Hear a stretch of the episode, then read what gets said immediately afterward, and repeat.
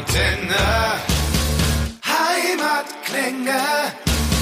Hallo, die Nina hier beim Podcast Rockantenne Heimatklänge. Ich habe heute den Bocky von der Band Gotche Front zu Gast und wir reden über das neue Album Ostgold 25 Karat. Die Platte ist jetzt draußen, erst seit ein paar Tagen. Genau, letzten, letzten Freitag, 29.10. Äh, kam das gute Stück. Jo, wie fühlt sich das an, so endlich wieder was draußen zu haben? Ja, also so ein Album-Release ist immer irgendwie, äh, also wie so ein Baby. Ne? Also man arbeitet ja wahnsinnig lange äh, darauf hin und fiebert den Tag dann irgendwo auch entgegen, äh, wo es dann endlich soweit ist, äh, dass es natürlich auch die breite Masse hört. Und äh, bis dahin ist es halt auch ein Riesenprozess immer, äh, die ganze Produktion im Vorfeld, äh, die Organisation, die Logistik. Und ähm, immer wieder schön, ein Release zu feiern und die Reaktion der Leute vor allem zu sehen. Ja. Wie war denn die Reaktion? Ja, also ich möchte jetzt meinen durchgehend positiv oder zumindest ähm, größtenteils positiv. Bei dieser Platte war es halt anders als sonst, weil es halt eine ja, aufgepimpte Version von einem Album von vor knapp zwei Jahren äh, ist. Und deswegen war die Reaktion oder zumindest die Erwartung äh, da nochmal eine ganz andere, weil ja doch die eingefleischten Rocker mit dieser Platte nicht 100% auf ihre Kosten kommen, sondern sich so ein bisschen äh, in viele Musikgenres quasi entführen lassen müssen. Ja. Wieso habt ihr euch denn äh, entschieden, dieses Album so zu machen? Also ich meine, jetzt ist es ja noch nicht so lange her, du hast es gerade gesagt, äh, knapp zwei Jahre, dass das Album davor rauskam. Wie kamt ihr denn überhaupt auf die Idee, dann so ein Album zu machen? Ja, wir haben ja, wir, uns gibt es ja seit 2009 ähm, und wir haben jetzt diverse Rockalben Alben produziert und ähm, Ostgold war das letzte Rockalbum, äh, auch sehr erfolgreich gechartet, Platz zwei der deutschen Albumcharts und wir haben ähm, in Zeiten auch äh, Corona sicherlich äh, bedingt überlegt, was kann man jetzt machen. Und äh, wir hatten in dem Sinne irgendwie nicht wirklich Lust, was Neues zu machen, weil das äh, wäre wahrscheinlich eh verpufft, dadurch, dass die Live-Konzerte nicht stattfinden und diese ganzen Release-Konzerte und, und die ganze Tamtam, -Tam, was man halt auch drumherum macht. Ähm, das wäre ein bisschen schade gewesen für komplett neues Material.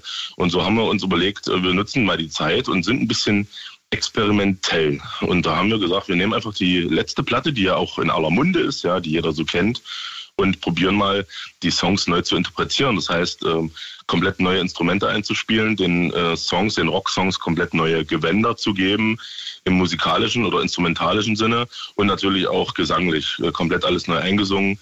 Ähm, und so kam es, dass da halt manche Rocksongs zu einer Polka wurden, zu einem Reggae-Song wurden, zu einem Ska-Song wurden oder halt auch zu einem Swing-Song wurden. Ja. Ja, also die, die geht ja durch die ganze Bankbreite, äh, die Platte. Man kann sich da richtig austoben. Also ich glaube, da findet jeder irgendwie was, wo er sagt, ah, das ist ja ganz nice. Ähm, jetzt sind manche Lieder, sind, die waren vorher ein bisschen schneller, sind jetzt eher ruhiger. Bei den anderen ist genau andersrum, die waren eher ruhiger, jetzt sind sie krasser und härter oder schneller, was auch immer. Ähm, wie habt ihr denn entschieden, was ihr aus jeweils einem Song macht. Also habt ihr da einen Plan verfolgt, ihr wollt unbedingt einen Song so machen oder war das immer spontan? Erzähl doch mal. Ja, also im Groben kann man schon sagen, wie du schon sagst, dass die schnelleren Songs jetzt relativ langsam geworden sind ähm, einfach diesen kompletten Stilbruch zu haben. Bei manchen Songs ging das auch relativ easy, dass man sagt, man macht aus einer Rocknummer eine, eine, eine Country-Nummer, äh, nimmt die Akkorde, irgendwie eine, eine Akustikgitarre dazu und dann funktioniert das auch ganz gut.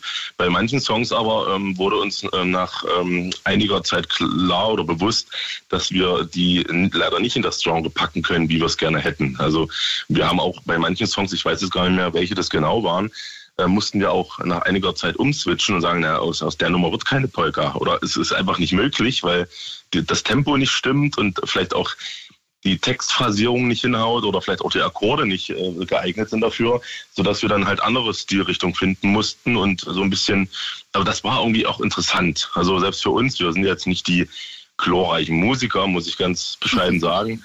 Ja, und äh, wir haben jetzt auch nicht jeder hat nicht irgendwie die Musikschule von innen gesehen von uns und ähm, haben, ich habe jetzt auch persönlich keine äh, wahnsinnig große Gesangsausbildung genossen. Ähm, hat man sich alles so ein bisschen selber beigebracht. Von daher war es super, auch da mal mit wirklich guten Musikern und Produzenten zusammenzuarbeiten und ähm, da auch in dieser Richtung einfach mal Musik zu produzieren. Also in meinen Augen wirklich professionelle Musik, ja, auch mal wirklich eine klassische Nummer zu machen, zum Beispiel, oder so eine, so eine Motown-Nummer, das verlangt einen schon einiges ab. Und am Ende ist das Produkt quasi so entstanden, wie es jetzt da steht. Äh, und wir sind sehr zufrieden damit. Das heißt, ihr habt äh, euch Unterstützung geholt. Von, von wem dann genau? Ja, wir waren im Studio in Göttingen, das war auch das erste Mal. Ähm, bei Daniel Barbosa ähm, bei Deluxe Music und ähm, genau, das war ein komplett neues Studio für uns, auch komplett neue Leute. Also das komplette Album war im Prinzip ein absolutes Experiment und ähm, wir haben, denke ich mal, da ganz, ganz gut was rausgeholt. Und ja, natürlich auch diverse Studiomusiker, die wir jetzt nicht alle mitbekommen haben. Das war so ein bisschen Parallelarbeit auch. Aber ähm, ja, ich sag mal so, Trompeten sind dabei, ne? Und, und so, so typische Instrumente für Reggae, für Ska und so, was ja sonst untypisch für uns ist. Ja, ja, also hat man, also hört man ja auch bei einigen Songs sehr, sehr deutlich raus. Ähm, eins fand ich ist äh, ziemlich herausgestochen, der Song Was bleibt. Der ist ja äh, also einmal in dieser Balladenform fast, also in dieser Akustikversion und einmal auch als Rocksong. Ähm, was habt ihr euch dabei gedacht? Also warum gerade die zwei Versionen? Ja, ich habe ich hab letztens mit, mit Dieter Maschine telefoniert, der Sänger von Pudis, äh, und habe ihm auch nochmal ganz klar gesagt, äh, dass ich mit dem Song wahnsinnig viel verbinde. Wir waren ja selber auf Tour, wir hatten ja so eine Ostentour durch die ehemalige DDR quasi äh, in fünf Tagen. Äh, und ähm, da hat er uns in Oberwiesenthal damals beim ersten Stop diesen Song gezeigt. Ich muss sagen, ich kannte den Song vorher nicht. Ja. Er haute seine Gitarre raus im Foyer des Hotels und wir haben diesen Song gelauscht. Ich habe den Text gegoogelt, wir haben irgendwie gleich ein bisschen gejammt und ich fand den von Anfang an sehr passend, sehr ergreifend und relativ minimalistisch, aber es war alles drin, was ein Song braucht. Und das haben wir probiert auf dieser Tour unseren Fans näher zu bringen und es hat wahnsinnig gut funktioniert. Und das wurde auch so ein bisschen die Hymne dieser Osten, dieser Osten Rock Tour, die wir damals hatten zusammen. Und wir haben zusammen auch noch einen Song oder diesen Song nochmal neu aufgenommen mit Musikvideo. Und jetzt äh, mit dieser Ostgold 25 Karat äh, Geschichte haben wir gesagt, wir nehmen den Song auch nochmal und widmen den quasi ähm, nochmal was Besonderes, sodass quasi auch eine Rockversion mit harten Gitarren und äh, wirklich harten Gesang daraus entstanden ist. Und er selber findet das absolut eine super Idee. Er ist total begeistert, was man aus so einem Song machen kann. Er kennt den ja nur seit 30, 40 Jahren, äh, je nachdem, wie alt dieser Song jetzt genau ist. Und ich denke mal, für ihn ist das auch so ein großes Highlight gewesen. Ja, jetzt hast du gesagt, er hat sich in die Hotellobby ge gesetzt und hat den Song da gespielt. Äh, wie habt ihr den denn zum ersten Mal getroffen, beziehungsweise wie kam es denn zu, der, zu dem Ergebnis, dass ihr dann zusammenarbeitet? Ja, das ging eigentlich übers Management. Unser Manager hat damals irgendwie mit, mit äh, so Dieters Live-Shows gemacht, diese Einzelshows. Und ähm, wir waren öfters mal zu Gast und ähm, er war dann auch zu Gast bei uns in Berlin im Huxleys ähm, zu, unseren, zu unserer Tour, zum Tourkonzert. Und so haben wir da so ein bisschen Kontakt geknüpft. Und irgendwie haben wir immer zusammen Musik gemacht, wenn wir uns gesehen haben. Bei einem Bierchen ganz entspannt im Backstage. Und ähm, da wir die Osten Rock Tour, das war auch so eine Idee ähm, aus dem Turbus raus, ja, aus so einer, aus so einer Laune raus. Es gibt immer die besten Ideen.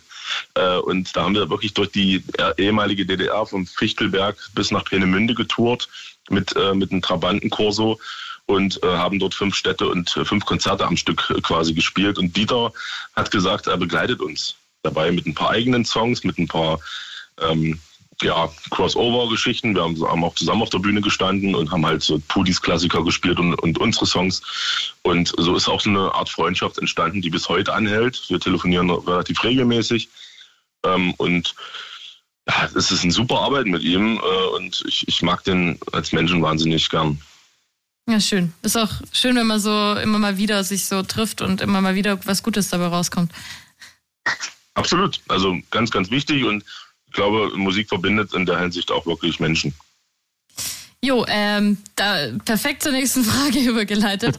ähm, nämlich, äh, eure Songs, die drehen sich um Heimat und um den Osten, äh, da wo ihr herkommt. Äh, wieso ist das für euch gerade so ein wichtiges Thema? Ja, dazu ist es ganz witzig. Dazu gab es ja erst eine MDR-Doku, wo ich ähm, Teil sein durfte. Ähm, die hieß East Side Stories ähm, Statements einer Hab Generation. Ich gesehen, ja. Genau, das so, ging um Wendekinder. Ich bin ja 88er Baujahr und durfte dazu Wort kommen, warum ich hier geblieben bin, warum ich hier quasi mein Zelt aufgeschlagen habe, meine Familie gegründet habe und so weiter. Und das ist relativ umfangreich.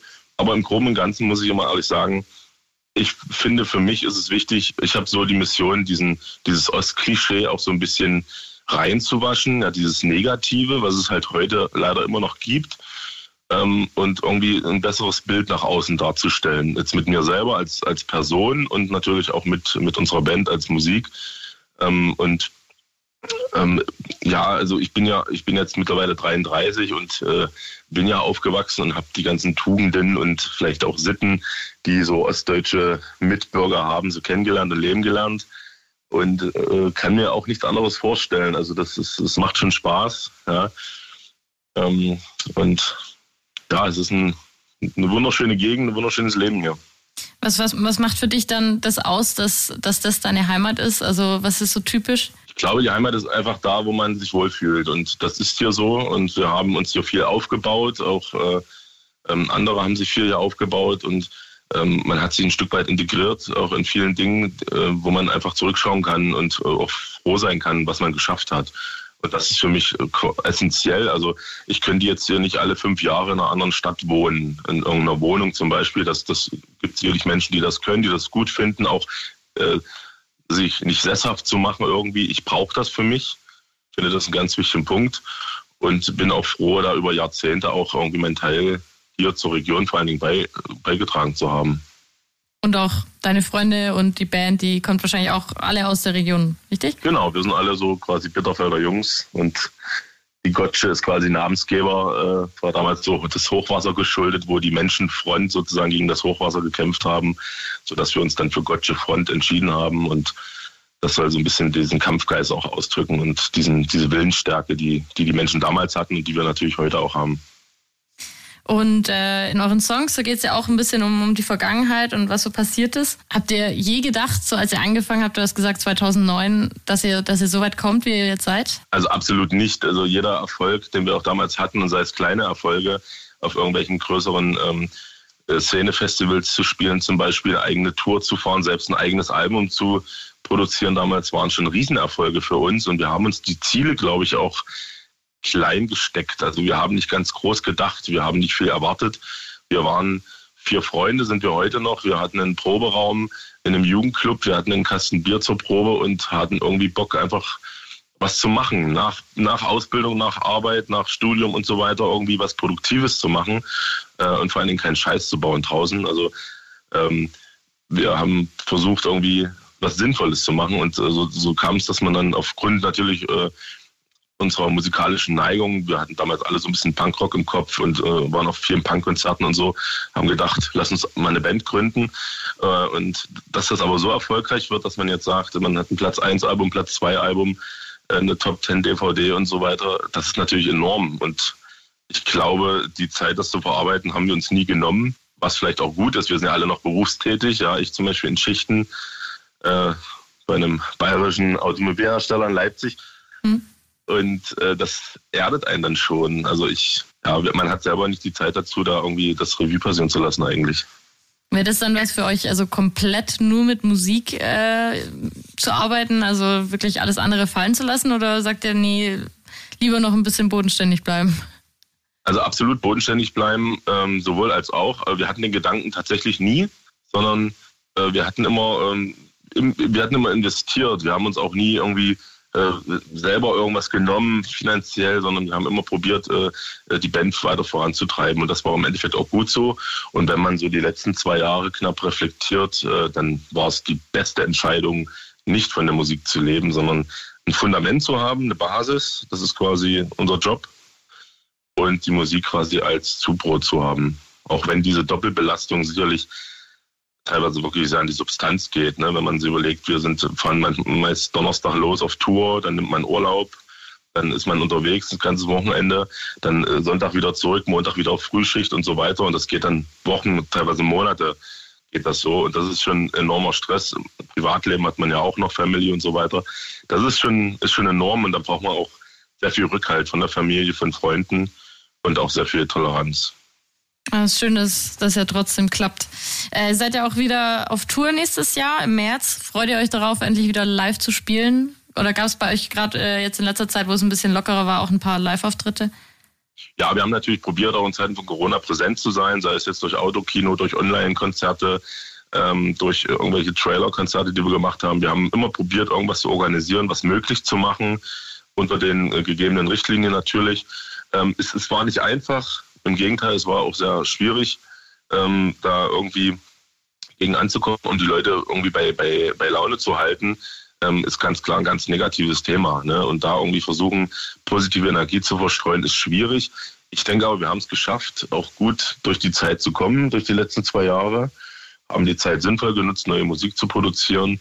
Und die Konzerte, die ausgefallen sind, ähm, werden natürlich nachgeholt und wir freuen uns, äh, dass es da endlich wieder Richtung Normalität geht, auf jeden Fall. Das heißt, wo wollt ihr nächstes Jahr überall hin auf Tour? Was, was habt ihr so vor? Ja, wir hatten ja noch unsere Herbsttour, die wir jetzt wieder absagen mussten. Die war letztes Jahr schon auf dieses Jahr verschoben. Haben wir dieses Jahr auch wieder gebündelt abgesagt, weil wir dachten, ähm, wir wollen keine gestückelten Konzerte spielen unter irgendwelchen Voraussetzungen, die wir nicht vertreten. Masken zum Beispiel im Publikum, sowas, das ist sicherlich sinnvoll, aber wir möchten keine Konzerte unter solchen Regelungen spielen. Deswegen haben wir gebündelt die Konzerte abgesagt. Und das ist im Prinzip die B-Tour zur Ostgold-Tour. Ähm, von vor zwei Jahren, dann, also ja, vom letzten Jahr sozusagen. Und ja, das sind halt größere, also mittlere Städte eigentlich dabei. Die großen Städte hat man der A-Tour, aber ähm, so Stuttgart, Gera ähm, und ein bisschen, also man muss, müsste ich jetzt bei Eventum gucken. aber dabei war, war eine ordentliche Farbdichte. Schön. Äh, jetzt habe ich gelesen, diese Geradeausgabe, die ist eine Art Abschluss für euch, ist das richtig? Ja, ja, also wir reden von der Ostgold-Ära. Wir hatten ja noch diese Live-DVD vom letzten Jahr ähm, von, vom ausverkauften Huxleys in Berlin. Äh, unsere erste Blu-ray ähm, war das, da waren wir auch sehr stolz drauf. Und somit ist quasi die Trilogie perfekt. Und wir haben jetzt quasi das so zum Abschluss gebracht. Genau. Die Tour wäre natürlich schön gewesen, wenn wir die diese hätten noch gespielt. Dann wäre das Jahr also somit auch dann mit, dem, mit den Konzerten beendet worden. Aber das holen wir natürlich nach.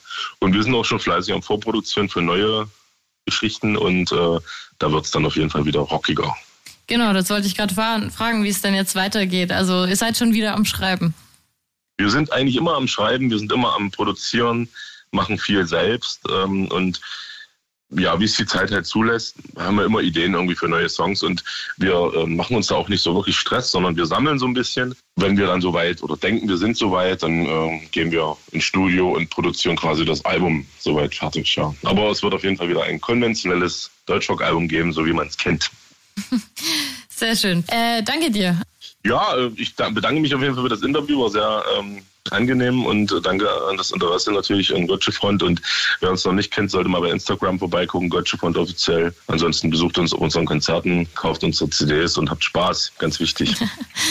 genau, dann danke dir und äh, dir noch einen schönen Tag.